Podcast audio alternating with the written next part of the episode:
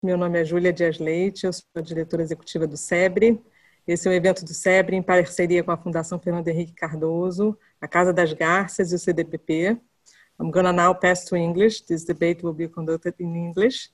Uh, I'll uh, forward now to Sergio Fausto to do a welcome remarks and Pedro Malan to introduce our speaker today. Welcome, everyone. Sergio. Oh, it's very, very short welcoming remarks. It's an honor and a pleasure, Ragu, to have you here, although not in person. We're still looking forward to have you down here in Brazil. So after the pandemic, uh, we, we are really keen on having you here in person. But now we're, we're really glad to have you on the screen and to have the opportunity to listen to you and to ask questions to you. I'm sure it will be a very interesting uh, 60 minute, 70 minute conversation. So now I, I, I turn it uh, to Pedro Malan uh, to, because he will introduce Raghu. Pedro, the floor is yours.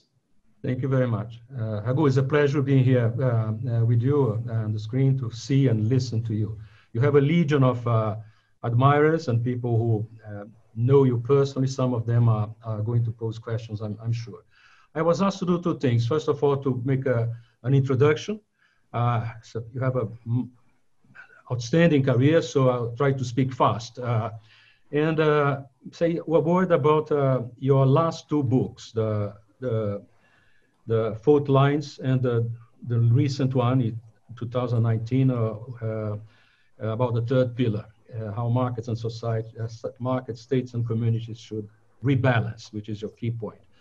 Uh, on uh, Raghuram's uh, career, uh, it's an outstanding academic career. He's a PhD from uh, MIT. The same year, he was hired as an assistant professor of finance at Chicago University, Booth School of Business. He got tenure there in 1995.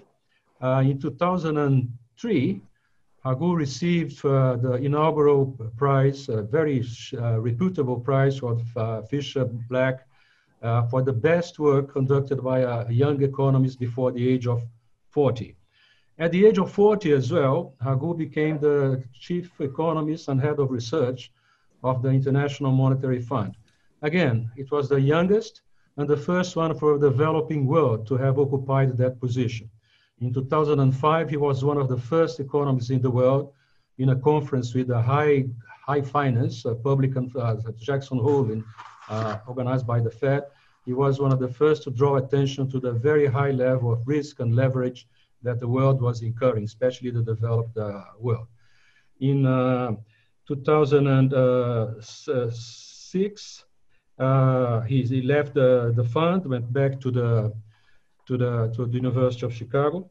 And from 2013 to 2016, Raghu was governor of the Central Bank of India, a country which has been related. I, in a question I'm going to pose later on, I ask you to say something about his experience in India prior to become central bank governor.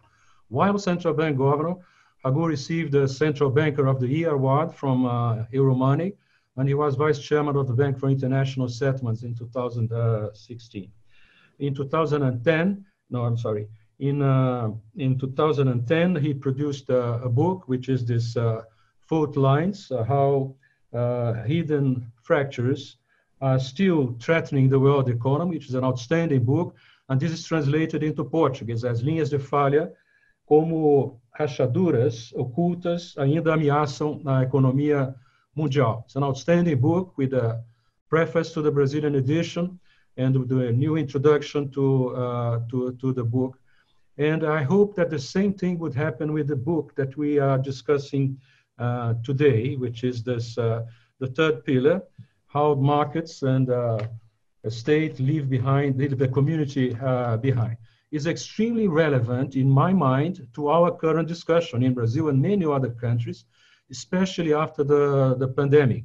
I think that the arguments that uh, Raghu developed in this book about the need for uh, rebalancing of the relationship between the state, defined as the political government structure of a country, is executive, legislative, and judiciary, its markets. Everybody knows what the markets are, where the production and exchange take place in several markets. and the community, which he defines in a very uh, relevant way, I think, for discussions of people who think that society has is the weakest link uh, as we have evolved over the last several years, and there's a need for desperate need for rebalancing uh, now. I should have mentioned at the very beginning because uh, uh, I was saying, well, he's a professor of uh, uh, finance at the University of Chicago, but he has a more important title. He's no less than the the the Katherine Dusak Miller Distinguished Service Professor of Finance at the University of Chicago and the Chicago uh, Booth School. So Raghu, I wonder whether in your introductory remarks, we continue the discussion, you could uh, tell us uh, uh, how you get involved in the in this in this book, and you have somewhere in the beginning you have a very forceful statement. When you ask the question why how and why did I wrote this book, and you said, and I'm quoting you, in my adult life, I have never been more concerned about the direction our leaders are taking us as I am today. So many people, uh, hearts and minds and nerves and concerns share this uh, perception. I wonder whether you could uh, uh explain to them, instead of me trying to explain to them how it is a fundamental concern, uh, how you came, how you moved from the, the hidden faults threatening the world economy. Many of them you have an, anticipated prior to your recent book and how you came to this book and what are the, the key elements you want to bring to the attention of a Brazilian audience. you have the, the floor, not the floor, you have the screen and the, and the microphone, Raghu. It's always a pleasure to listen to you. Thank you, Pedro, for that very kind introduction. And thank you, Sergio. Um, thanks for having me here and uh, enabling me to talk to this audience. Uh, you asked me uh, where this comes from. Well, um, it's been a, a, a, fair amount of time uh, looking at some of the forces which are defining our world today and uh, thinking about, as you said, the fault lines that are emerging. And uh, of course, uh, my book, The Third Pillar, was written before uh, coronavirus pandemic hit us. But in some ways, the fault lines that have been unearthed by the pandemic are the very fault lines we've had before, uh, and uh, which resulted in part in the global financial crisis as well as the political crisis that has emerged for the global order since. So let me go back a little bit to talk about where these ideas come from. Um, you know, people have, when they look at a University of Chicago professor, they have in mind some kind of an extreme right wing uh, sort of uh, markets uh, person. The reality is, the University of Chicago is, is like all great universities, a big tent. And there are lots, I mean, if, if it was a, relig- a religion, it would be really problematic because religions, if once you make uh, certain ideas uh, a religion, they don't progress. Uh, instead, I think Chicago is largely about challenging the past ideas, which is why associating a set of ideas with Chicago as a set of unchanging ideas is probably problematic. And uh, if you come to Chicago today, you will find in the same sort of building uh, Dick Thaler, who's a, a person who likes uh, talking about behavioral finance and market inefficiencies um, who's just one floor above uh, Gene Fama, who believes uh, in extreme market efficiency and uh, and in uh, in competitive uh, um, um, financial markets and extreme rationality. And both those guys go out and play golf together. So it's really about the debate for ideas, and all kinds of personalities and all kinds of views are there. So the view I come with is the sense that um, markets uh, are generally a good thing, uh, and the freer they are, the better. And of course, there has to be a balance between governments and markets. The governments to enforce contracts, property rights, but also create a safety net. That balance has built over a long period of time. But what I think has changed over the last uh, few decades is that the third pillar, the role of the community, uh, has weakened. And this is a big concern because both directly and through democracy, it makes capitalism work for the many. And when capitalism works for the many, the many support capitalism. I think the post World War balance uh, between the three pillars the market, the state, and the community resulted in fairly stable as well as prosperous liberal market democracies in industrial countries. And to some extent, many of us in emerging markets were trying to push our countries towards that ideal balance uh, with the idea that it would be the secret of prosperity. It would take us out of the boom and bust cycle. It would take us out of this, the um, poverty trap that many of us were, uh, were in. Um, this has, has not happened as, uh, as much as we would desire, though, though emerging markets have come some way. But in the meantime, over the primarily through the course of this century, uh, developed countries have uh, seen a fair amount of disillusionment with this model.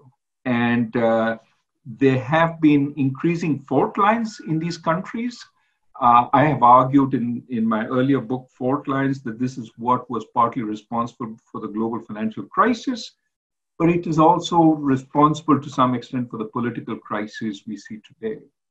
So, what I want to do in the next few minutes is talk a little bit about the, the sort of framework in this book and why it is breaking down. Now, and I want to argue that um, the big change that has happened in the last decade or so is technological change of a kind we haven't seen before, uh, at least recently. Um, this change has facilitated trade. For example, global supply chains emerged as a result of the information and communications technology revolution.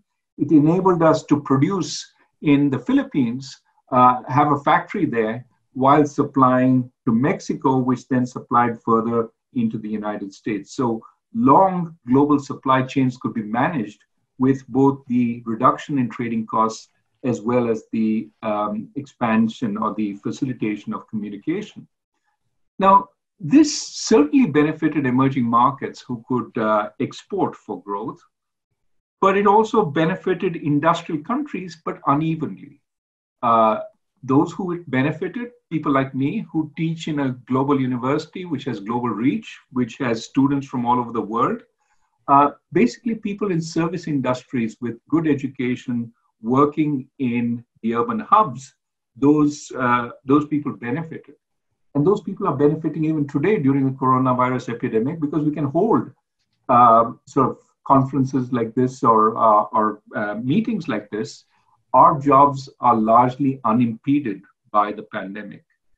On the other hand, the uh, technological change hit very strongly the manufacturing hubs, and especially strongly the small towns which had one large big, big manufacturer who got hit by manufacturing shifting to emerging markets um, and developing countries.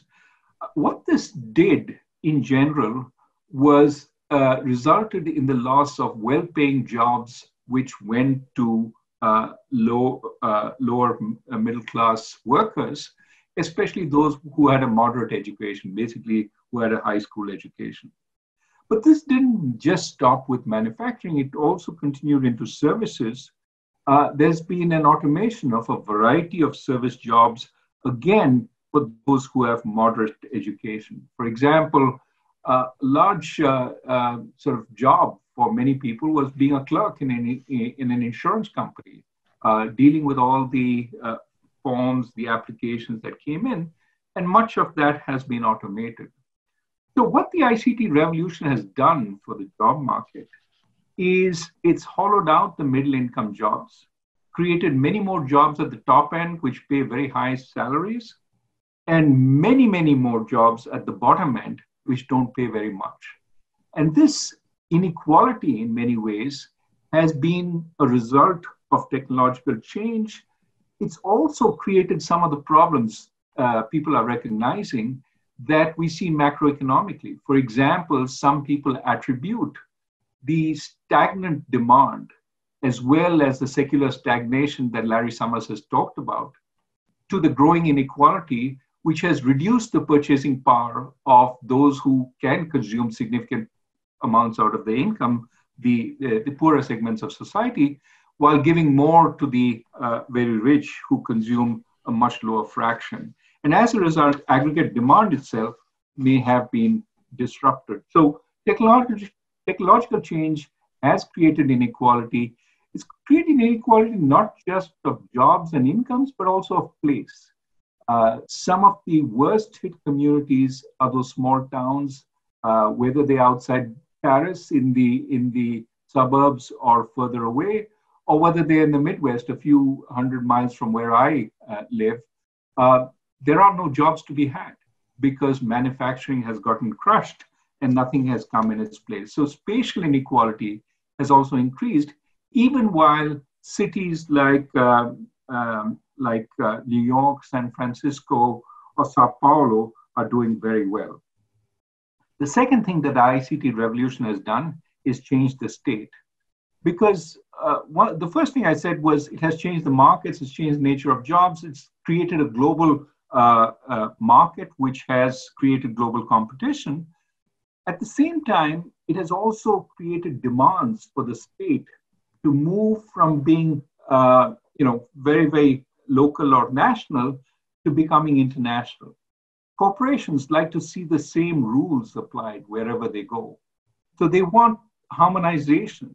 Uh, this, for example, is a big factor in the European Union, where the Union tries to ensure that rules are harmonized across the European Union. The same rules govern department stores or banks wherever you go. That makes it easier for corporations to cross borders.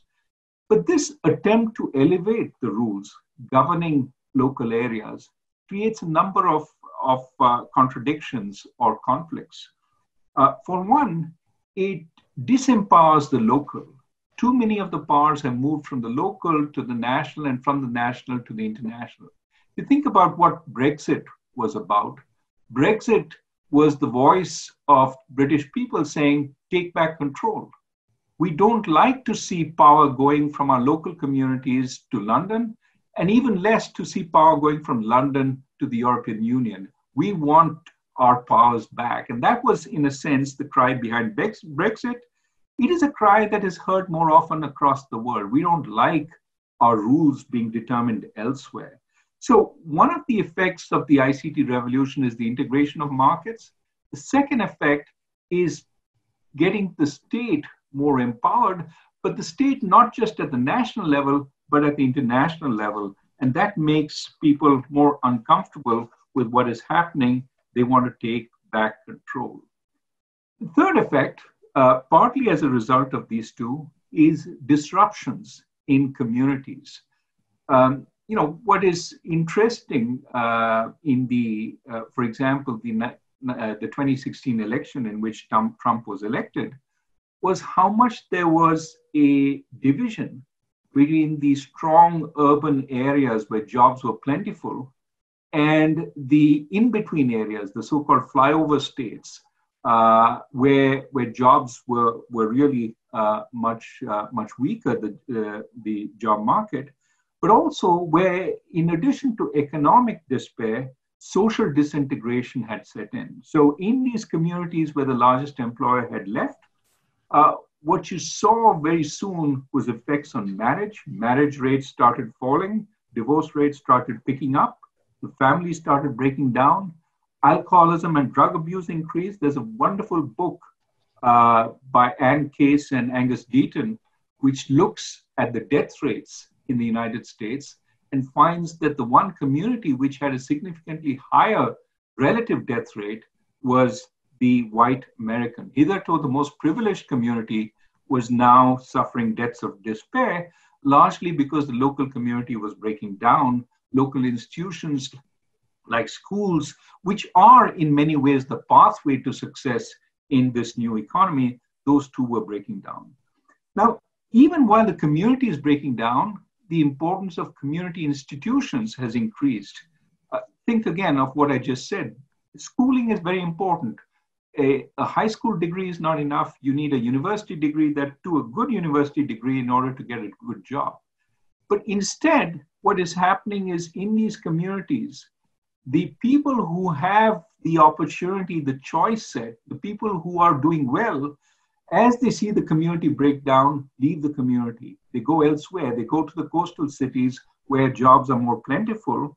And in the meantime, the community gets poorer and poorer in terms of human capital. Good people have left.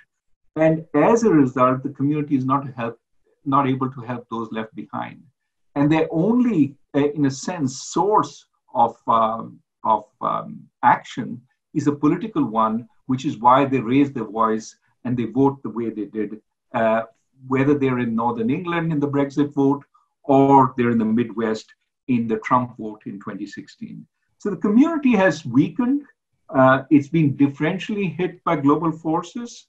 It has been disempowered by the steady movement of powers to the national and then international level. And it is disintegrating because in this environment where good schooling is so important for opportunity, uh, families are leaving, taking their children with them in search for opportunity in other places which are better for their kids. The importance of place has become much stronger in this world. Uh, community is important, but it is not helping in the way it should. So, what responses have governments come up with? And I'll stop uh, just after this. Uh, basically, uh, it has either been neglect or it has been a, about centralized solutions. Uh, neglect, well, you know, those are places we don't see. We don't worry about those places that are being left behind. Uh, you know, a few miles, I can look out of my window and see the ghettos on the south side in Chicago. Uh, those are places with very high unemployment, very high crime rates. But so long as they don't intrude onto the rest of Chicago, there's a tendency to neglect them. And similarly, um, you know, uh, centralized solutions are often attempted. Uh, for example, in the United States, we are currently trying to move economic activity to places that have been left behind through what are called place-based tax incentives. If you open a factory there, uh, you get some tax benefits. The problem is these things are always conceived uh, in the center, don't necessarily target the problems of the local community and often are not the right answer for what the community needs. Um, for example, think about Amazon, which wanted to put a, its second office in Long Island City in Queens, New York. And this was the kind of investment many, many uh, cities would kill for. But the Long Island um, uh, County basically said, no, we don't want them. And that was an interesting rejection because it would have bring, brought a lot of investment, a lot of jobs, but they weren't necessarily the kinds of jobs that the community could benefit from. They were jobs for highly skilled programmers, um, you know, um, highly skilled managers, and that community didn't have the ability to take advantage of those jobs. And in fact, many in the community might have instead seen that local property rents would go up, um, there would be less place in the schools. They would have more problems than necessarily solutions. So centralized answers aren't particularly effective. Instead, we need to find more local answers. Otherwise, what we will have is the kind of populist revolt that we're seeing across the world. And there is some rationale to this populist revolt because it blames the center for misguided policies and unfortunately, the populist leaders are trying to substitute uh, one sort of problem with another instead of uh, trying to foster localism and foster local solutions. They instead propose some kind of a nationalism as a solution where the national community displaces the local community. I think populist leaders ask the right questions, but I think they offer the wrong answers. Instead, I would advocate a bottom up approach, what I call inclusive localism, and I'm happy to talk about it as we, uh, as we enter the panel discussion. The broader point I want to argue is I think trade is important, I think globalization is important, It benefits both the emerging markets as well as the developing countries, as well as the rich countries. But we need to find a new framework in which we enable this kind of globalization while preserving the localism, the local empowerment, the local differences, which make us unique, but also make us feel as if we have a place in the world. And that new combination is really what I'm striving for in this book. The book talks about the history of capitalism, how the community played a role, as well as how it broke down. But ultimately, the hope is that it provides a framework to think about this and a framework for change. Let me stop there. Raghu, uh, I, I, I, appreciate very much if you could probe deeper on this question of the emergence of uh, populism. You have in your book uh, the differences between how it emerged in the US, in, uh, in the UK. Uh, but uh, in, in the context of the, say, that brings the question, why is your book is so important in my mind for the, for the discussion here in Brazil now? I'll give you one information. This year, before the end of the year, uh, we are going to elect 5,570 mayors and 65,000 local assemblymen or women. Uh, it's a major important, in, especially for your arguments in this. And I, I, wonder whether you care to comment about the importance when you say about uh, a more local action, how critical it is for you on the basis even your experience in India of uh, having local action by having people, especially the young at heart, especially those who have a vocation for being involved either in the legislative work at the local level or in the executive work at the local level, to be involved. I remember there's a, a very good book by Mark Lilla on the, the once and future liberal. At some point, he said, well, if you really want to change things at the local and then at the state, the provincial level, and then at the national, or simultaneously, you have to get involved uh, in some trying to have some leverage on the way decisions are made locally, at the provincial and state level, and nationally. And he has a, a very nice uh, chapter, a section in the book. He say we need more mayors, not marchers, uh, demonstrating and things like demonstrate. Uh, how would you think about that, considering your experience uh, in India and what you know from the U.S. And is there any hope of this uh, getting the new generations more involved in uh, local community level action uh, uh, in this uh, having involvement in the executive and legislative areas? Well, um, uh, the great question. And uh, let me start first with the, uh, the populism. I mean, as you know, populism broadly defined is a rejection of the elite, right? The elite are corrupt, the elite are far away, the elite don't understand us. And it emphasizes the will of the people as the primary driving force, the legitimacy uh, that comes from that. So, uh, so long as I'm elected, uh, I have all the legitimacy I need, regardless of whether the laws of the land, what the laws of the land are in the constitution, and so on. But there's an, there are obviously various kinds of populism, whether it is the left-wing populism that uh, that we um, associate with uh, with radical Marxism and so on, or it is the right-wing uh, populism, which we associate with national uh, populist nationalism. And uh, what populist nationalism does in particular is, in my view, give more of a sense of uh, you belong to the national community, even though your local community is breaking down. Even though you feel disempowered locally, uh, you're part of this national awareness. And, and for that, it is quite important that the national community have people outside it because you don't have a sense of community if everybody is in it. So you have to find others. Uh, in the uh, in the U.S., for example, it might be uh, people who are minorities, people who are foreigners, uh, uh, sometimes people who are the wrong gender.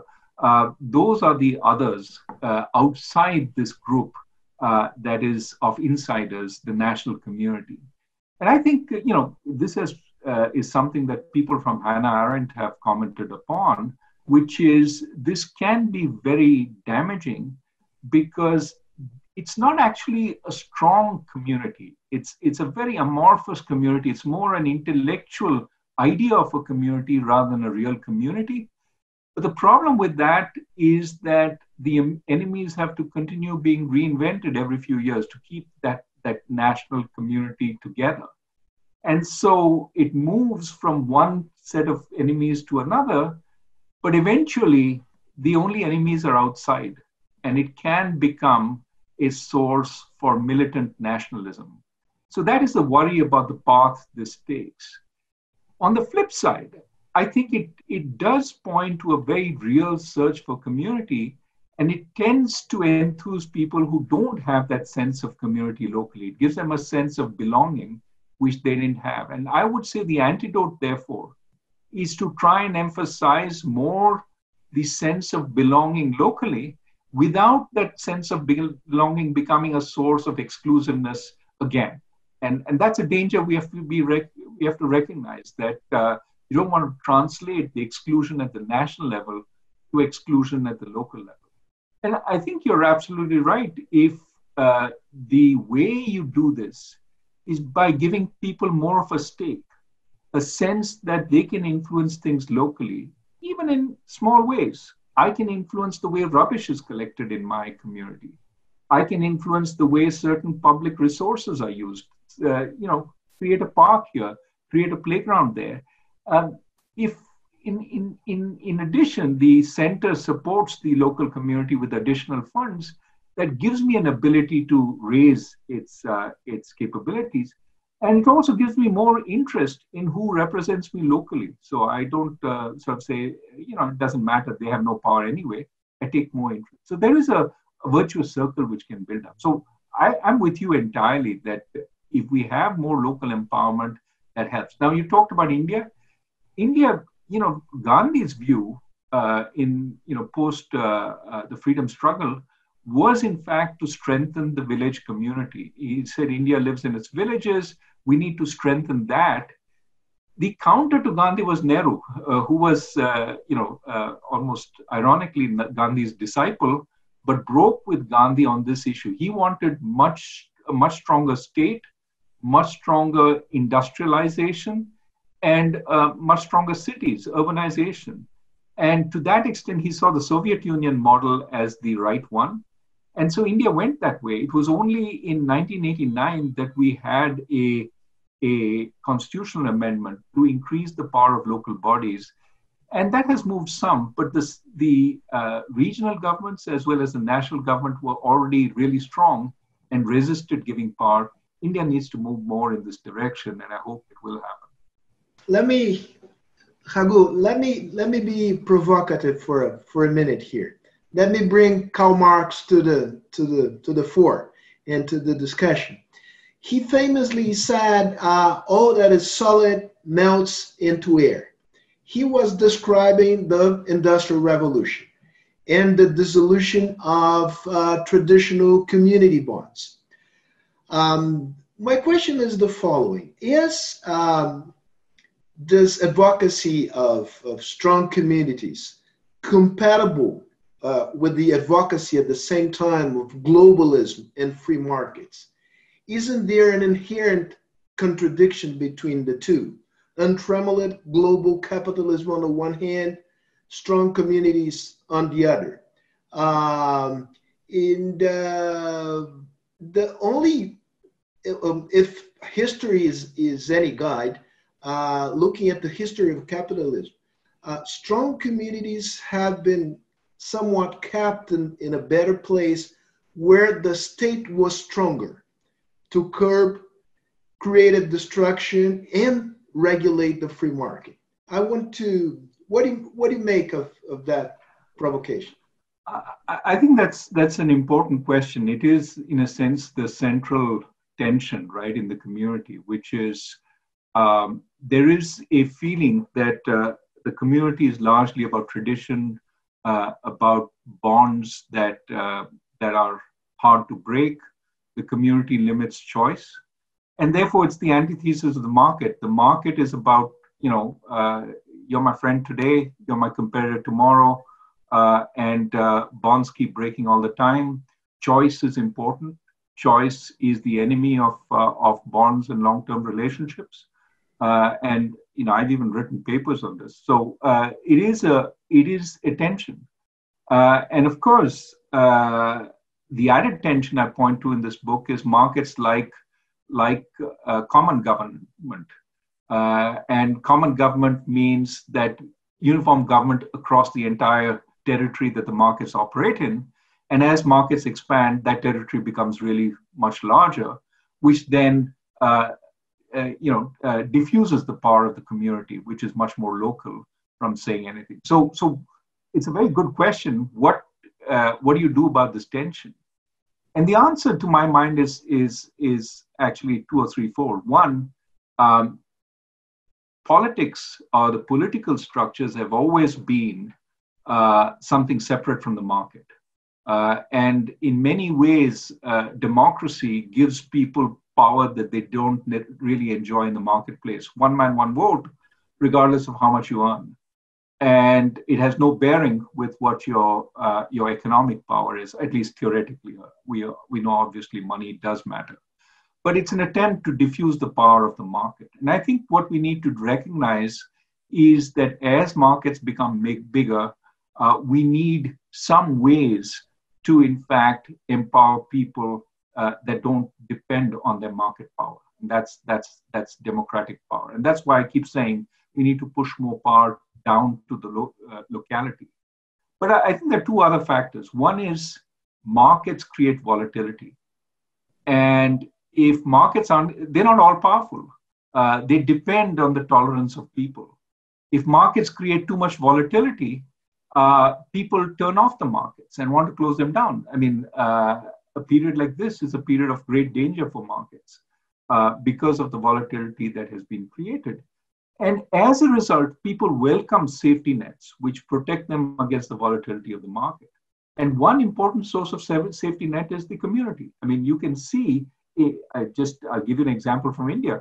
Migrants who left their community to work in the in the big cities have been leaving those cities in a huge way, even after the lockdown going back to the village because that's the only place they will be accepted without questions. And they have a safety net.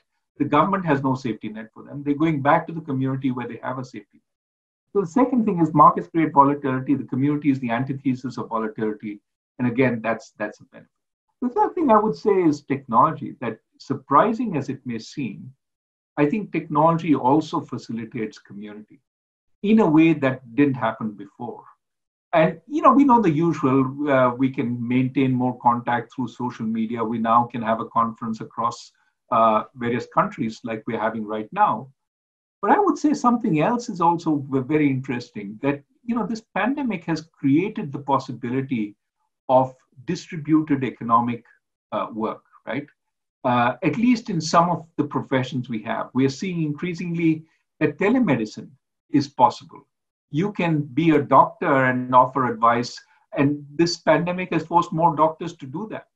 Uh, but you know you can uh, teach across the internet. You can do uh, you know the much of the work that consultants do uh, across uh, uh, online. So my hope is that we start being able to distribute economic activity more by place and that we don't all have to congregate in sao paulo or or in in in New York in order to do that activity. In fact, people leave those crowded cities because of fear of, uh, you know, some of the events like the ones we're going through. But that helps distribute economic activity through the country and helps more equality of place. Professor Raghu, I have a question from yeah, Ilan Goldfajn, one of the director of CDPP. Uh, how should countries with large part of the population living in poverty that makes isolation quite challenging, but also quite low hospital resources should face COVID 19? What would you recommend? And what are the fiscal priorities under COVID 19? And what is the whole of the monetary policy? Um, well, I think we have to be cleverer. Uh, that's the that's the answer to my mind because you don't have the same level of hospital facilities uh, you don't have the ability to distance as easily. Uh, and so you have to try and do things a little differently. Now, it's very hard to deal with the problem of distancing when, when you're living, you know, five, seven, eight people uh, to a room, as, as in some places in India, and I presume in some places in Brazil, far fewer, I hope. But uh, uh, at the same time, uh, as far as medical facilities go, it is prob- uh, probably uh, more useful to try and see what is really absolutely necessary and what is the hierarchy I can use. So, for example, is it possible to use paramedics to deal with much of the, uh, the medical issues, escalating an issue up only if it is uh, more serious and beyond the capabilities of the paramedic? And can we use more uh, time of uh, the scarce time of doctors in a more uh, sort of uh, uh, structured way once the capabilities of the paramedics get exhausted?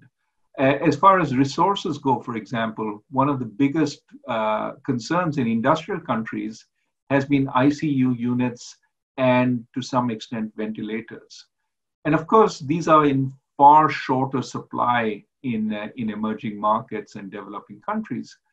But the reality is only a small fraction of the patients require this. And you know, certainly the experience with ventilators, as I understand it, is by the time you require it, it's almost always too late. So could we instead focus on intermediate steps, which would save many more people? For instance, oxygen uh, uh, devices that enable your intake of oxygen but aren't as intrusive as, say, uh, the ventilator.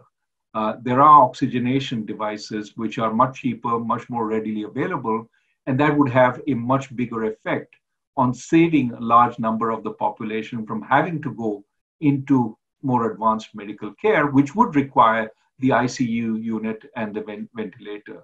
So, can we be clever about that? Similarly, as far as testing goes, because testing capabilities also fall behind, can we do more mass testing uh, in a way that optimizes the use of our, our resources?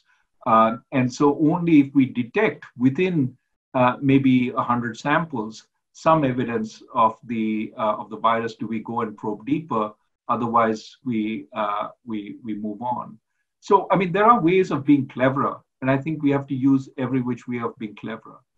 Um, the international community has been so far somewhat behind, uh, even uh, perhaps not acting in the best interests of, of, of uh, poorer countries. For example, uh, there has been talk about aid being given so long as it is not used to buy medical supplies that would otherwise go to industrial countries.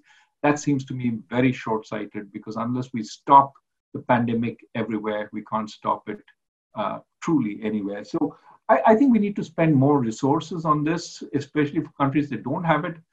Uh, but even for countries that do have it, we need to do a cleverer job of using whatever resources we have because we can't augment those resources tremendously, but do it in a more clever way. I think that's possible.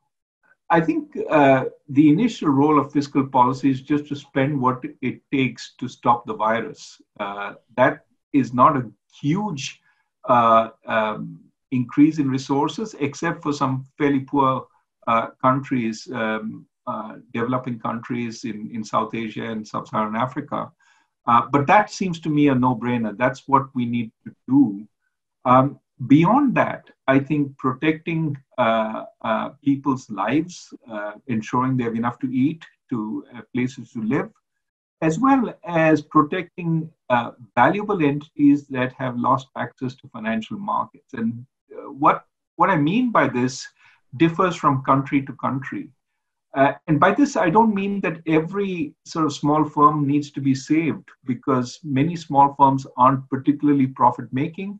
And also, if they do break down, uh, can be put together later at relatively low cost.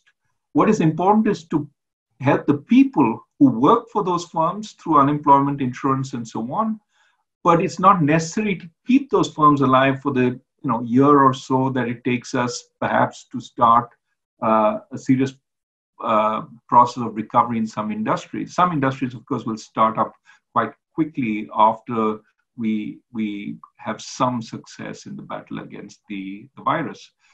But uh, what I think countries need to do is conserve their fiscal resources for helping valuable firms that would not survive this whole process and would be hard to revive if they if they collapsed.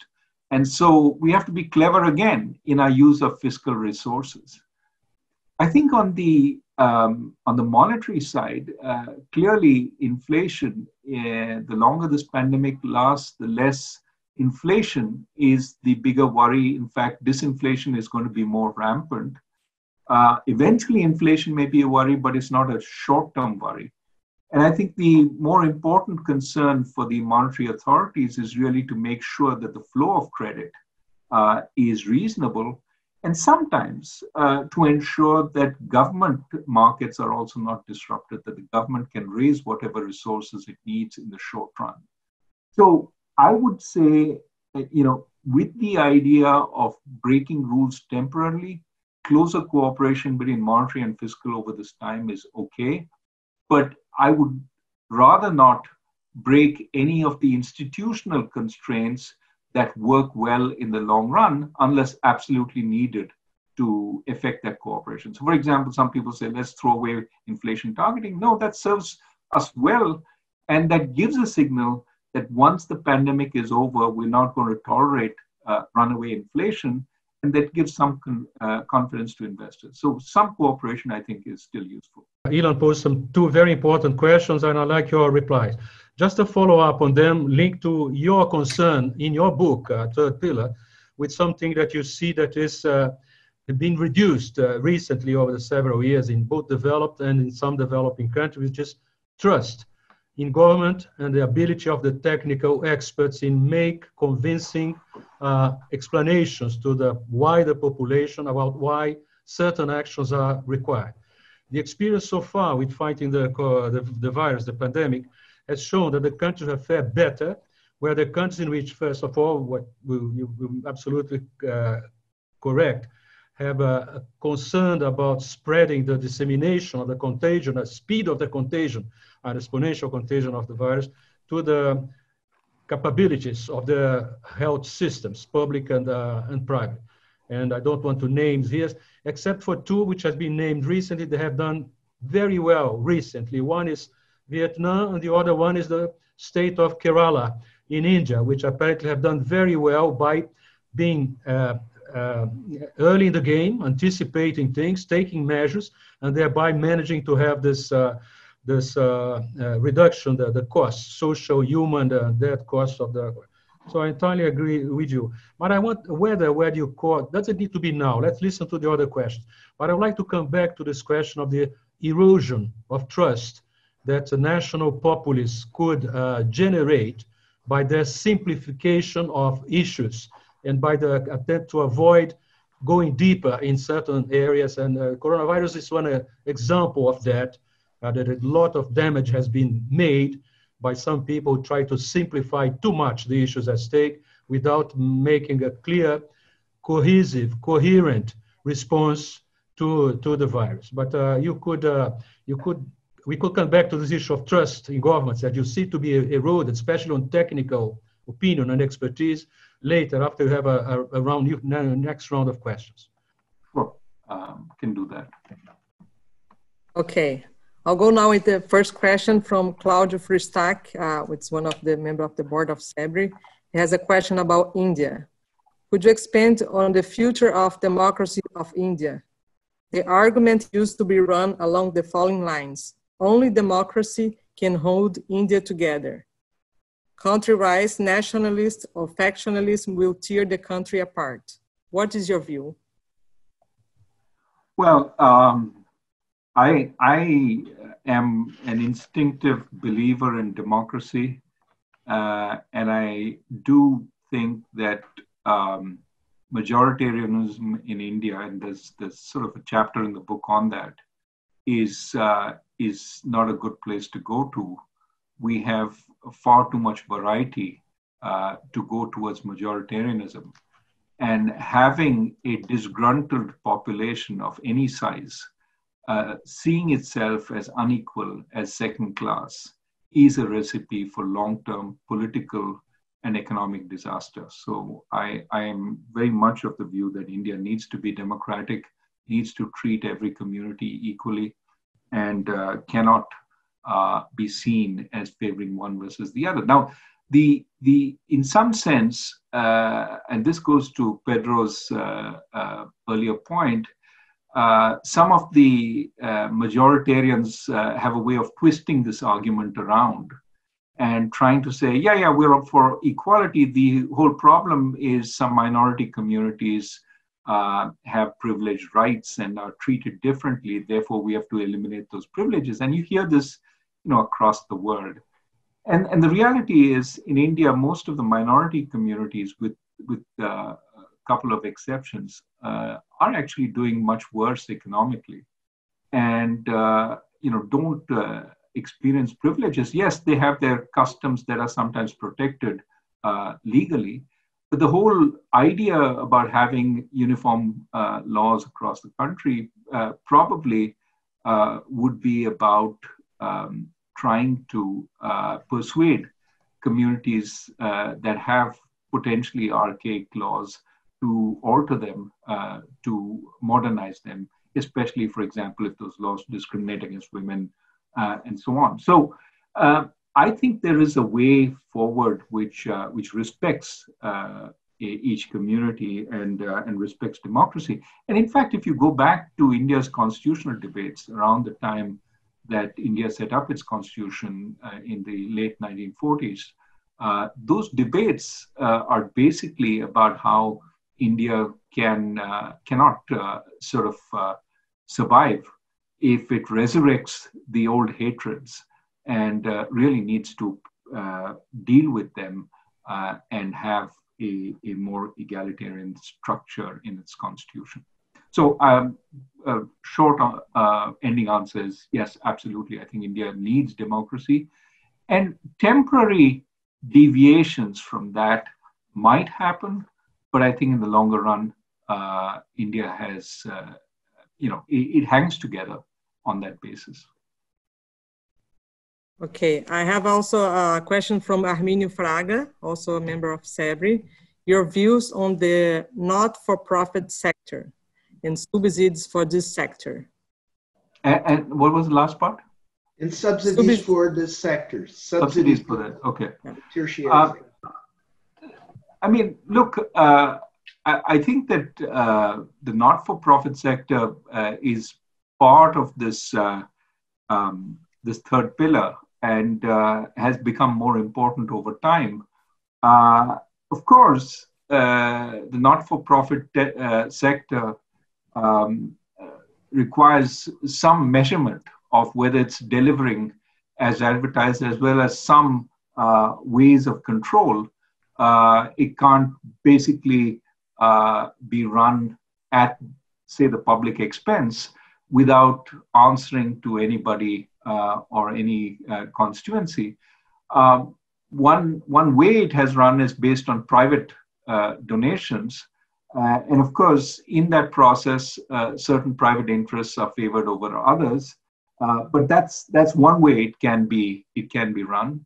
Um, Another way is with some uh, public uh, support, but then the question is what kind of NGOs, uh, non government organizations, are favored, while what kinds are refused those donations. And that becomes a political nightmare, especially if every time a new government comes in, it changes priorities completely.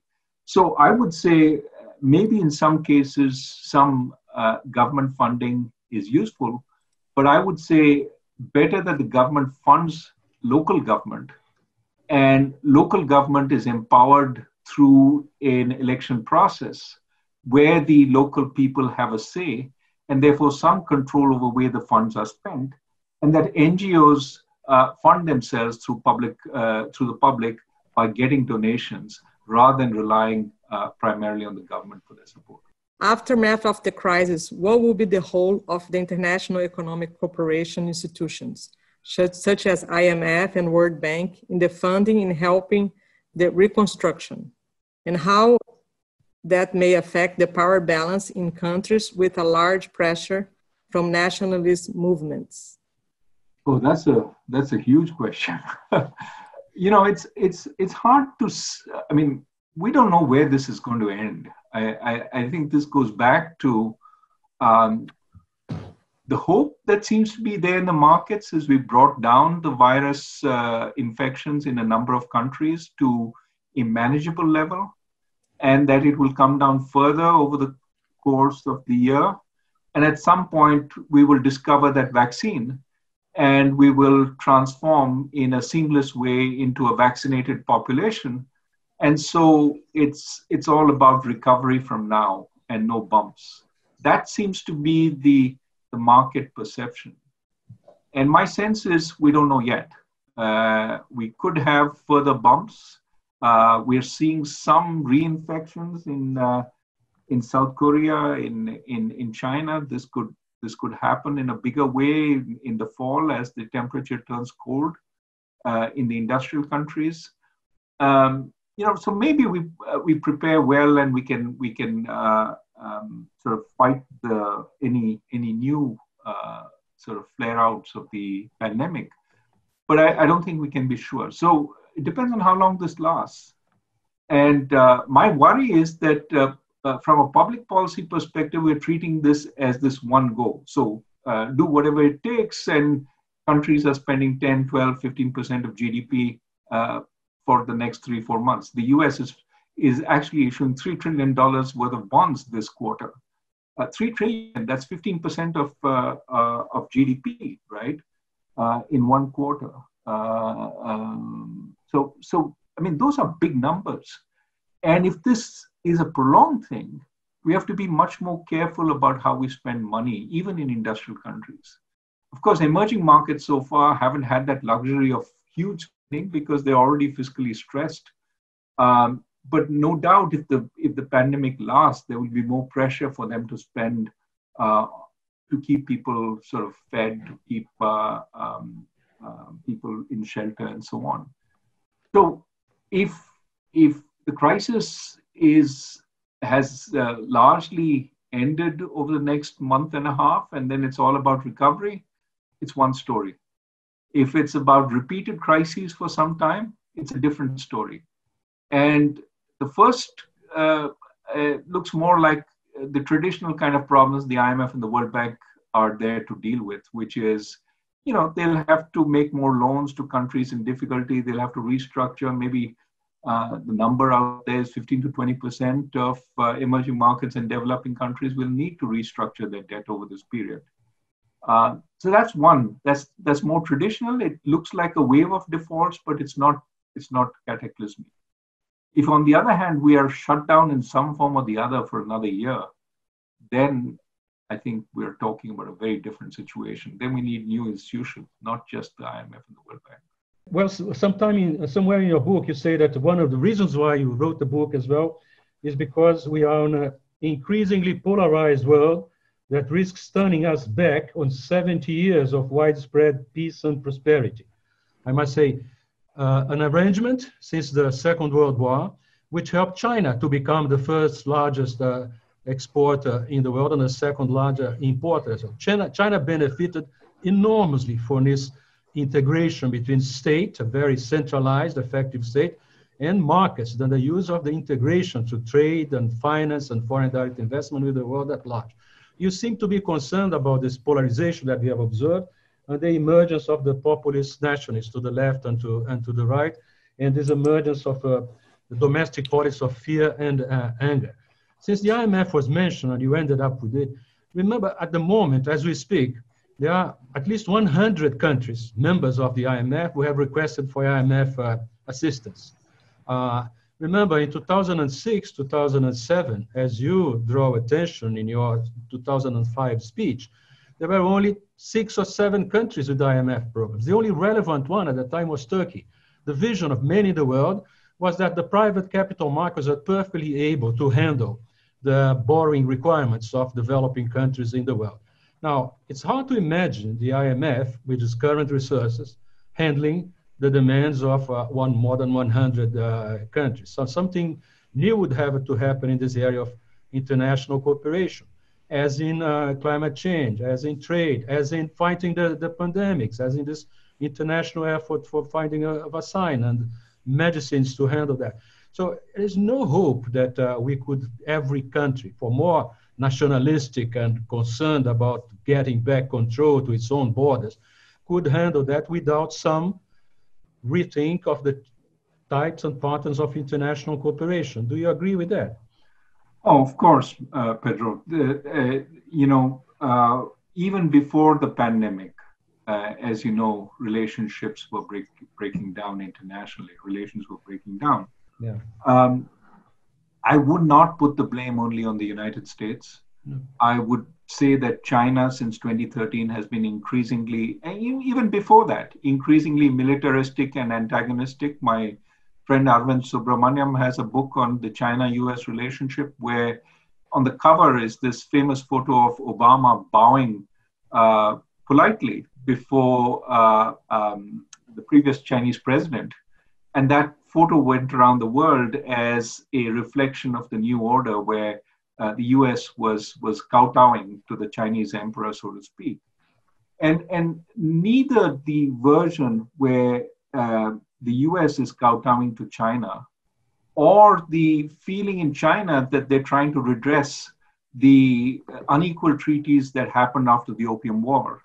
Neither of those is a good, good uh, symbolism for the future. What we need is really cooperation between the United States and China on the basis of uh, mutual respect. And that requires actions on both sides. Uh, I think it is uh, un, un, unfair, probably, to associate this tension primarily with uh, President Trump. I think uh, uh, it, is, it is something that has been brewing, and it is something that will stay even if the administration changes and we have a new Democratic president rather than a Republican president. However, I would say that a lot more could be done about the nature of the dialogue. The dialogue has become totally antagonistic, and it's totally about uh, one-man upmanship in, in the public eye, which doesn't make for good progress on, uh, on negotiations, as you well know. So it seems to me that the need for uh, a changed global response on so many dimensions, whether it's climate change, whether it's uh, uh, international financing, whether it is uh, trade. Uh, we need a different response. We need a better global response, and it is not served by the two largest players being antagonistic towards each other. What can change? Well, I think the greater likelihood of change is uh, is leadership in the United States because it has an election coming, and you know. Re- in fact, regardless of what happens in the election, I think we will see some movement. Uh, which direction? I'm not. I'm not sure. That depends on the nature of the election and who wins. I have a, a question here from Winston Fritsch. Do you, do you think that the Fed statement that will be standing by providing liquid, liquidity is valid in respect of the shape and duration of the way out of the sanitary crisis? I, I think um, a central bank's role uh, is to uh, keep markets functioning and to repair markets when they break down. That's part of the liquidity provision role. I am far more skeptical about trying to alter prices or trying to help specific entities in the market because that may postpone a necessary restructuring give you an example. Uh, a number of central banks have said that they will now help entities that have lost their rating, uh, who have fallen uh, from uh, triple B uh, below, the so-called fallen angels. Uh, my sense is if you thought the crisis, this pandemic was to last for a month and a half, maybe that's okay. That's sort of saying I don't want further disruption. I don't want a wave of bankruptcies right now uh, maybe we just deal with this one and a half months. But if it's much less certain, it's going to be over in a month and a half. It's it could be a year, it could be a couple of years for some entities, especially, for example, in the cruise ship industry. then I think you need some kind of adjustments. Uh, if these are highly levered entities, some of them will have to write down their debts so that they have greater capability of investment when uh, activity resumes. If some of them don't have a viable business, maybe they should they should close down. A number of restaurants, for example, uh, you know, we're supporting them right now in a number of countries, and that's okay if it was a month or two. But if it is a year and we're not sure at the end of it whether there'll be any demand for the restaurant, it seems like a huge, huge cost for the economy to support, essentially to preserve the economy as if nothing has changed. But in fact, so much has changed, and we may want those changes to happen. So I would say when the central bank intervenes in lending to specific entities, it may be coming in the way of markets. It has to make sure the markets are working, but to try and say, oh, the interest cost for this entity has gone up by 300 basis points, so I should intervene. Well, so long as the market is not in panic, it may be correctly imposing a high cost on that entity because that entity has no future. And it's important that that cost be imposed. So I would say uh, you should intervene some to protect markets, to make them function. For example, when the treasury market went out of sync, that was a good place to intervene. But to say I will support these markets forever is to create a distortion. That's within the country. So there's also distortions across countries. If the Fed is supporting markets in the US, it makes the US far more attractive relative to other countries, and those countries start losing capital because capital flows back to the US. That creates a problem for the other countries. Another question here from Carlos Braga from IMD. Do you believe that the pandemic will end the belief that social responsibility of business is to increase profit? Uh, you know, the, uh, the um, I mean, this sort of has the echoes of Milton Friedman's uh, famous 1970 uh, piece. Um, and uh, I think that any dictum uh, sort of gets taken too far and out of the environment in which it was proposed and uh, the environment in which uh, Milton Friedman proposed this was where there was no measurability of what the corporations were doing. Anything was justifiable, uh, including uh, you know profitless growth, which was a tax on society because that uh, was an unviable use of resources. They weren't making any money. Uh, there was also arguments uh, in John, President Johnson's time in the 60s that uh, corporations should hold down prices in order to help the government fight inflation. And Milton Friedman saw this as terribly damaging because he thought that prices were an indicator of shortages and, in fact, were a way for the economy to address those shortages. And if corporations held down those prices in order to help the government to do their patriotic duty, as was sometimes called at that time, they were actually uh, making uh, it more difficult for the economy and hurting it. So those were good arguments for that time. Uh, I think there has been a perversion of those arguments somewhat. At the same time, I would say going the other direction now and saying, uh, you know, uh, there is no limit to the social responsibility of corporations then opens them up for every political entrepreneur to push his or her agenda. Uh, if I believe that you should be uh, working against climate change, I, I lobby the uh, the shareholders and I, I, I, become an activist outside the company uh, uh, company shops uh, in order to try and push you. that seems to me, once you open it up to anything, uh, you could have the opposite.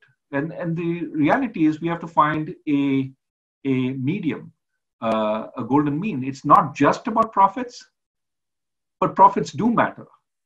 And it's also about, you know, your role in the community, your role, but again, to a limited extent. To the extent that you can help your employees, obviously it's important to do it. To the extent you can help your suppliers, your customers, obviously that is in long-term interest of the corporation. But you know, should you build a road because the government is not building a road? No, that's the role of the government.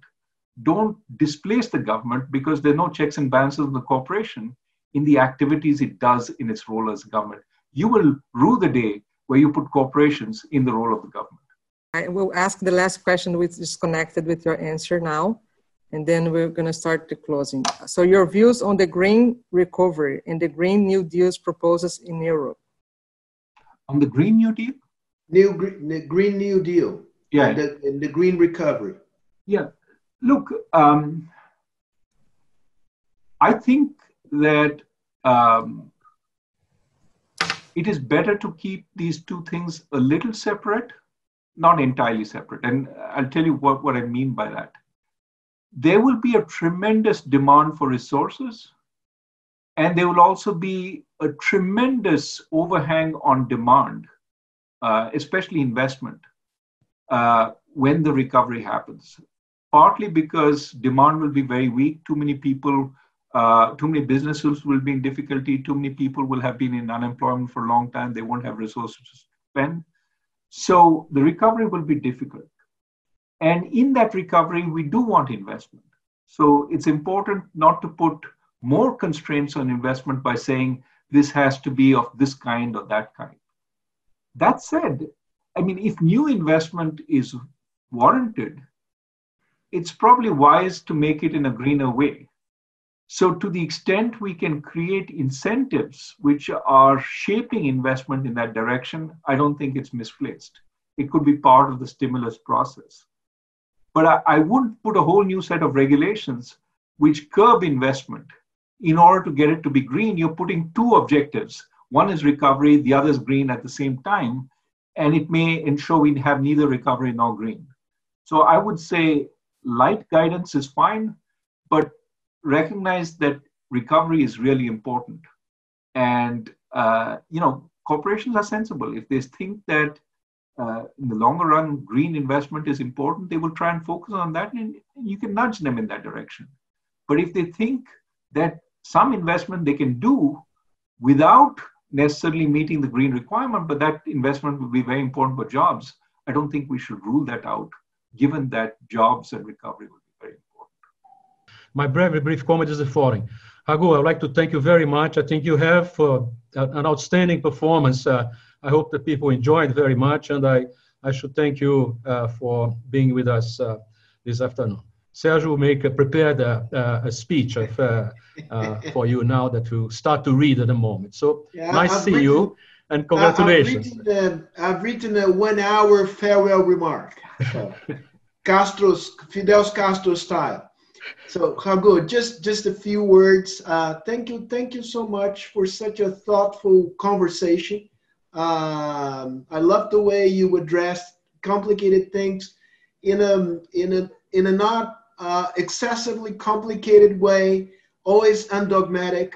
So I'm looking forward to having you down here after the pandemic to resume the conversation. So, if I may use a metaphor, I'll leave the table still a little hungry.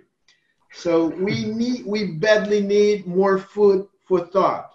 Uh, so, thank you, thank you so much. It's been uh, not only interesting, but it's been, it's been a pleasure. Thank you. Thank you very Pedro. much. Thanks for having me. And and thank you all. And uh, thank you all. Bye.